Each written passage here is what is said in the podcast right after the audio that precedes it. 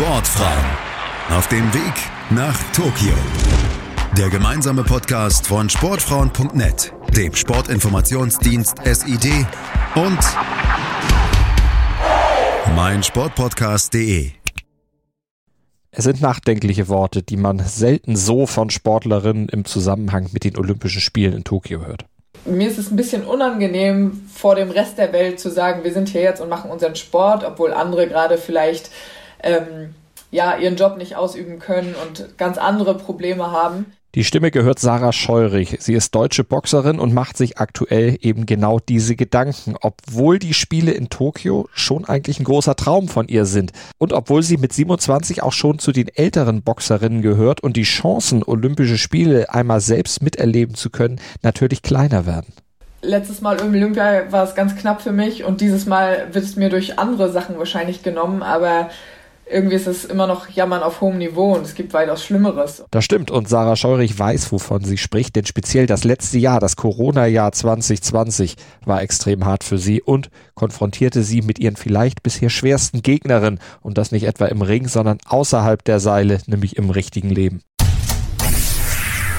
Hallo, mein Name ist Malte Asmus und ich begrüße euch wieder zu Sportfrauen auf dem Weg nach Tokio, dem gemeinsamen Podcast vom Sportinformationsdienst SID, sportfrauen.net und meinsportpodcast.de. Und in dieser Episode geht es um Boxerin Sarah Scheurich, um ihren Kampf um das Olympiaticket, aber vor allem auch um den Kampf um ihre Gesundheit. Den hatte sie 2020 nämlich zu bestehen. Die Corona-Restriktionen, die Ungewissheit, was Olympia anbelangte, was aber auch ihre eigene Zukunft betraf, die lasteten ohnehin schon schwer auf Sarah Scheurich. Dazu kam dann im September auch noch eine eigene Corona-Infektion. Körperlich hart, sie litt wochenlang unter zum Teil heftigen Symptomen, aber vor allem für die Psyche war die Situation extrem belastend. Sarah erlitt eine Depression. Es war natürlich auch sehr äh, extrem, was letztes Jahr alles zusammengekommen ist, körperlich, psychisch und mit den ganzen Ängsten, die man vielleicht auch hat. Ich bin einfach sehr emotional, sag ich mal, nicht instabil, aber da vielleicht ein bisschen sensibler als andere Menschen. Das kommt aber auch durchs ADHS und auch, also so die Anfälligkeit für Depressionen ist ja auch ein bisschen erblich äh, und ich kenne es eben von meinem Vater. Mein Papa hat auch Depressionen und ich wusste, dass ich dafür wahrscheinlich auch veranlagt bin, weil ich einfach auch schon öfter solche Tiefphasen hatte, aber ich hätte es jetzt nie vorher Depression genannt. Zum Glück musste Sarah Scheurich zu dieser Zeit ohnehin in eine psychiatrische Klinik, um ihre Medikamente gegen ihr ADHS neu einstellen zu lassen. Und die Depression wurde so rechtzeitig erkannt und auch erfolgreich behandelt. Als ich jetzt in der Klinik war, das war wirklich äh, kritisch. Das Gute ist aber, in der Klinik wurde die Depression ja wirklich komplett behandelt und ich bin jetzt nicht mehr in der Depression, sonst wäre ich auch nicht so gut drauf und äh, ja, ich bin froh, dass das quasi, dass wir das geschafft haben und ähm, dass ich jetzt quasi wieder trainieren kann. Ich bin echt ähm, richtig glücklich, wie das jetzt gelaufen ist, hätte ich auch zwischenzeitlich nicht mehr gedacht. Und auch mit dem Deutschen Boxverband hat sie mittlerweile einen Weg gefunden, wieder gut umzugehen, denn der trägt in gewisser Weise eine Mitschuld an Sarahs Corona-Infektion. Der Verband hatte nämlich ein Trainingslager in Österreich angesetzt, das quasi zum Superspreader-Event wurde. Am Ende war dann fast die gesamte Nationalmannschaft infiziert. Was da genau schiefgelaufen ist, das ist bis heute noch nicht richtig aufgearbeitet worden. Geklärt ist es, würde ich sagen, nicht wirklich. Es, da sind immer noch offene Prozesse, sag ich mal. Die Athletenvertretung zum Beispiel hat letztes Jahr auch noch eine Anfrage an den Verband gestellt mit Fragen, die wir einfach ähm, beantwortet haben möchten, weil eben nicht nur ich, sag ich mal, kritisiert habe. Ich bin die Einzige, die damit sehr öffentlich umgegangen ist, aber es war eben nicht nur meine Meinung. Und ähm, der Verband hat da noch nicht so konkret darauf geantwortet.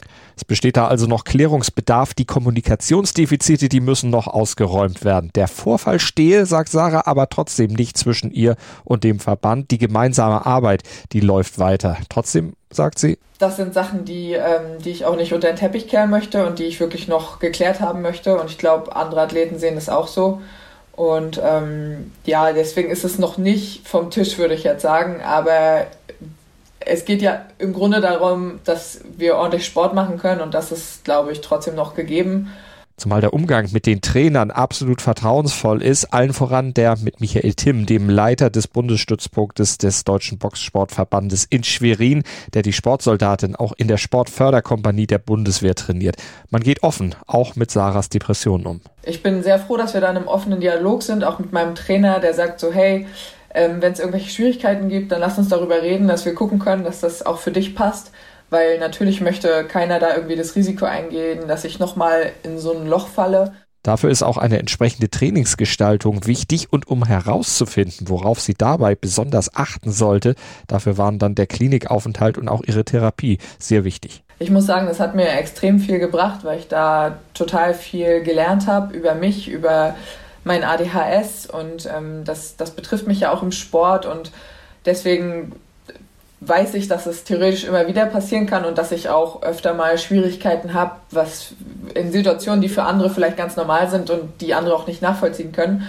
Aber genau, dann muss man eben sehen, dass man sich dann vielleicht mal rausnimmt, sich vielleicht eine längere Ruhephase gönnt. Diese Depression war ja eine, eine zeitliche Angelegenheit, sag ich mal, die jetzt auch sozusagen abgeschlossen ist. Das ist ja zum Glück vorbei. Aber ähm, was mich natürlich beeinflusst, ist das ADHS. Und da ähm, sind einfach Sachen, die äh, wir jetzt anders steuern, damit es für mich ähm, vielleicht ein bisschen einfacher ist. Oder mein Trainer hat es Gott sei Dank auch schon vorher gemacht, weil ich einfach manchmal bei bestimmten Sachen vielleicht eine kleinere Aufmerksamkeitsspanne habe und wir dann vielleicht kürzere Zeiträume machen beim Techniktraining und ähm, das alles ein bisschen anders steuern, damit das für mich besser funktioniert. Oder wenn ich jetzt zum Beispiel hier im Trainingslager so viele Leute um mich rum sind und ich auch ähm, also der ganze Tag ist ja irgendwie getaktet und ich kann wenig selber entscheiden. Das ist für mich manchmal psychisch ein bisschen schwieriger. Wenn ich einfach merke, dass mir nicht so gut geht, dann frage ich, ob ich auch mal Anteile vom Training alleine machen kann, wo das nicht so entscheidend ist, so dass ich dann äh, die wichtigen Sachen auch äh, da bin oder wenn es eben mal nicht geht, dann äh, nehme ich mich da auch raus. Und ähm, ja, das steuern wir dann schon anders und ich bin echt mega dankbar, dass auch mein Trainer und mein Verband äh, da mit mir quasi kooperieren und auch wirklich wollen, dass das für mich äh, bestmöglich läuft, weil wir am Ende ja alle irgendwie das Ziel haben, äh, wenn Olympia stattfindet, da möglichst dran teilzunehmen und auch erfolgreich zu sein. Und ja, das Gefühl habe ich eben auch, dass wir da alle an einem Strang ziehen und das ist echt schön. Der Weg zurück zu alter Form und hoffentlich zu Olympia, der ist mühsam, denn die Folgen der Zwangspause, die waren selbstverständlich nicht unerheblich. Spätfolgen ihrer Corona-Infektion merkt Sarah zum Glück keine, aber sportlich fing sie natürlich nach der langen Auszeit quasi erstmal wieder bei Null an. Klar merkt man das. Ich bin ja sonst ständig im Training und ich glaube, ich war in den letzten 15 Jahren, die ich Leistungssport mache, noch nie so lange aus dem Training raus und natürlich war man auch krank und dadurch braucht der Körper einfach länger wieder fit zu werden. Und ähm, ich trainiere einfach jetzt erst seit einem Monat wieder voll. Und das merke ich auch noch. Also ich hatte gestern mein erstes Wettkampf-Sparring, also es ist wie ein Wettkampf im Training. Und da äh, hat man schon gemerkt, dass ich nicht auf meinem Höchstleistungsstand bin. Sarah Scheurich ist Jahrgang 1993, 1,82 groß und Linksauslegerin. Und in gewisser Weise eine Trendsetterin. Immerhin wurde sie als erstes boxendes Mädchen auf dem Schweriner Sportgymnasium aufgenommen. Seit 2013 ist sie Mitglied der Sportförderkampagne der Bundeswehr und entwickelt sich zu einer schlagkräftigen und erfolgreichen Boxerin im Mittel- und Halbschwergewicht. Sie wurde unter anderem Deutsche Meisterin 2016, Vize-Europameisterin 2014, Dritte bei den European Games 2015. Die Olympischen Spiele 2016 hatte sie knapp verpasst. Beim einzigen europäischen Qualifikationsturnier war sie nur Dritte geworden. Das reichte nicht für Rio.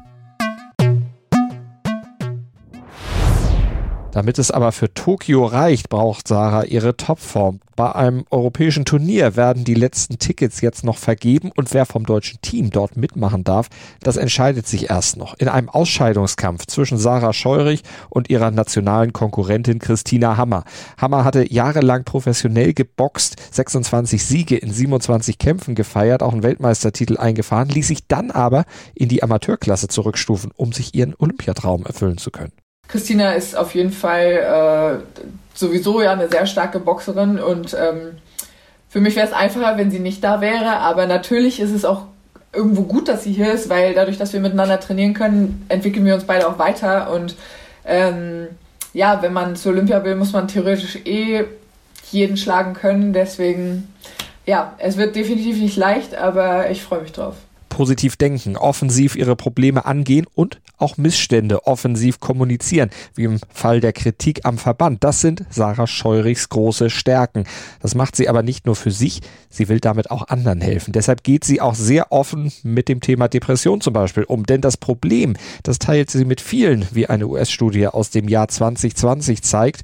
22,5 Prozent der Athletinnen leiden demnach mehrmals pro Woche unter depressiven Gedanken. Eine Folge auch des Corona-Lockdowns, der viele Sportaktivitäten einfach auf Eis legt. Deshalb Sarahs Aufruf, Leute, redet drüber und vor allem lasst euch helfen. Bei mir zu Hause in der Familie ist es relativ normal. Wie gesagt, mein Papa, der hat auch ADHS und ist auch äh, schon depressiv gewesen und ähm, wir haben immer sehr viel drüber gesprochen zu Hause und ich glaube, das ist einfach was, was leider in der Gesellschaft noch nicht so läuft und was ich auch gerne verändern würde, weil ähm, natürlich können Leute, die nie Kontakt zu sowas hatten, in ihrem Umkreis das auch weniger nachvollziehen.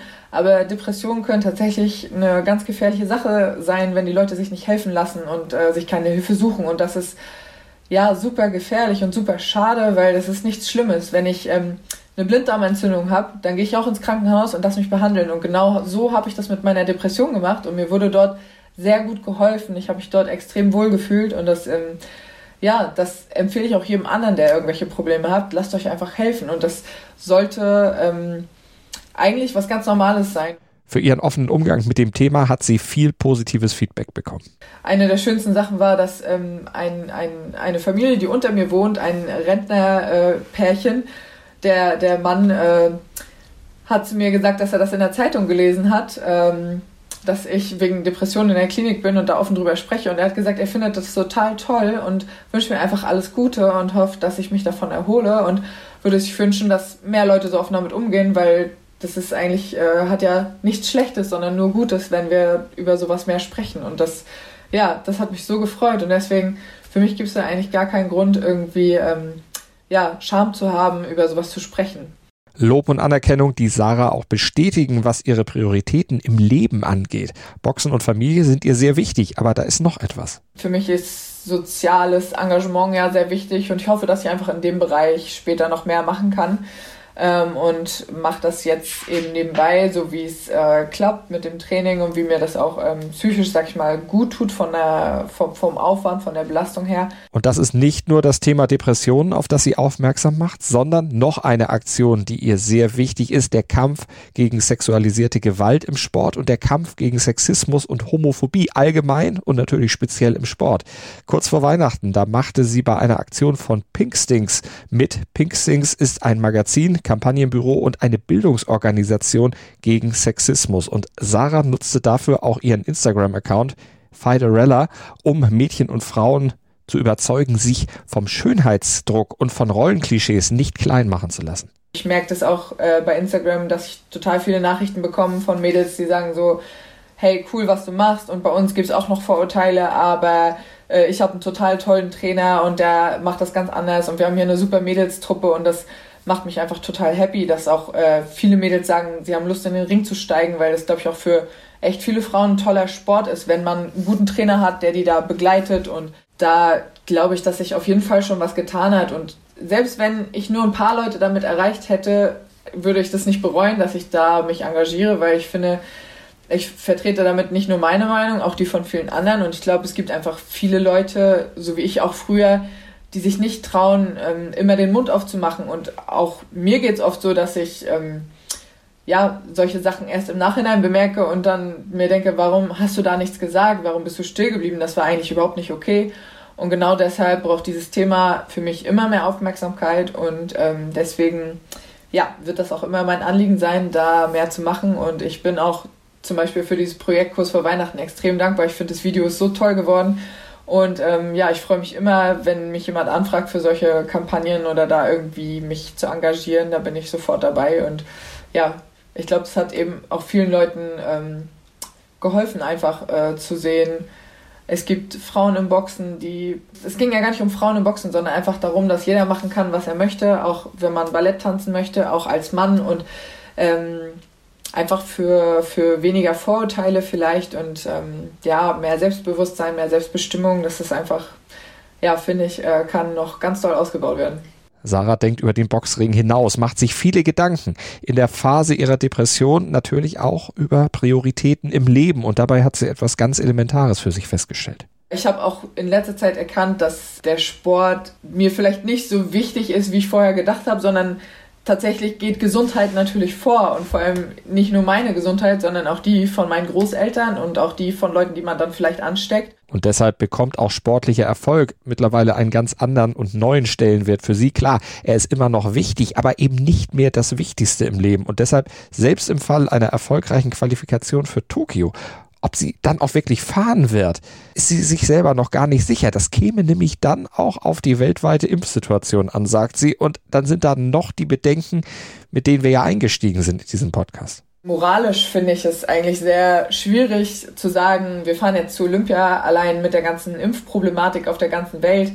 Ähm, erstmal werden dort äh, also es ist schwierig, die Sportler alle zu impfen und dann mit welcher Rechtfertigung macht man das? In irgendwelchen oder in, in, in vielen Ländern können sich die Menschen keinen Impfstoff leisten oder die kommen gar nicht ran und das ist eigentlich so schlimm, dass das so ungerecht auf der Welt läuft. Also in Deutschland sind wir wirklich extrem privilegiert, wie es hier abläuft und dann kann ich eigentlich mit meinem Gewissen nicht wirklich vereinbaren zu sagen, ich fahre jetzt als Sportler dahin und box Olympia wenn andere Leute gerade sterben, weil sie dieser Pandemie ausgesetzt sind. Und äh, das ist tatsächlich für mich ein großer Konflikt, weil wenn ich Sport mache, dann bin ich ein Vorbild und das, das ist nicht nur im Ring. Ich finde, das müssen wir auch so leben und deswegen finde ich das gerade eigentlich ja, ganz schwer dazu sagen, wir, wir machen unseren Sport. Ein moralischer Konflikt als zweite große Herausforderung neben dem Sport für das Jahr 2021. Aber 2020 hatte eher die Gewissheit gegeben, Probleme lösen zu können, rauszukommen aus dem Loch Depression, gesund rauszukommen aus der Corona-Erkrankung. Daher geht sie alles, was jetzt kommt, mit einer extrem positiven Einstellung an. Sarah Scheurys Nachdenklichkeit ist mittlerweile großem Optimismus gewichen, egal ob es mit Tokio klappen wird oder nicht ich freue mich eigentlich auf das Jahr, weil das viele Aufgaben sind, an denen ich definitiv wachsen werde. Und egal, wie es am Ende rauskommt, äh, brauche ich mich nicht schämen, wenn es nicht klappt. Und es wird ähm, sehr geil, wenn es klappt. Also ähm, ja, wird es, glaube ich, ein sehr aufregendes Jahr, egal was passiert. Sportfrauen auf dem Weg nach Tokio. Der gemeinsame Podcast von Sportfrauen.net, dem Sportinformationsdienst SID und meinsportpodcast.de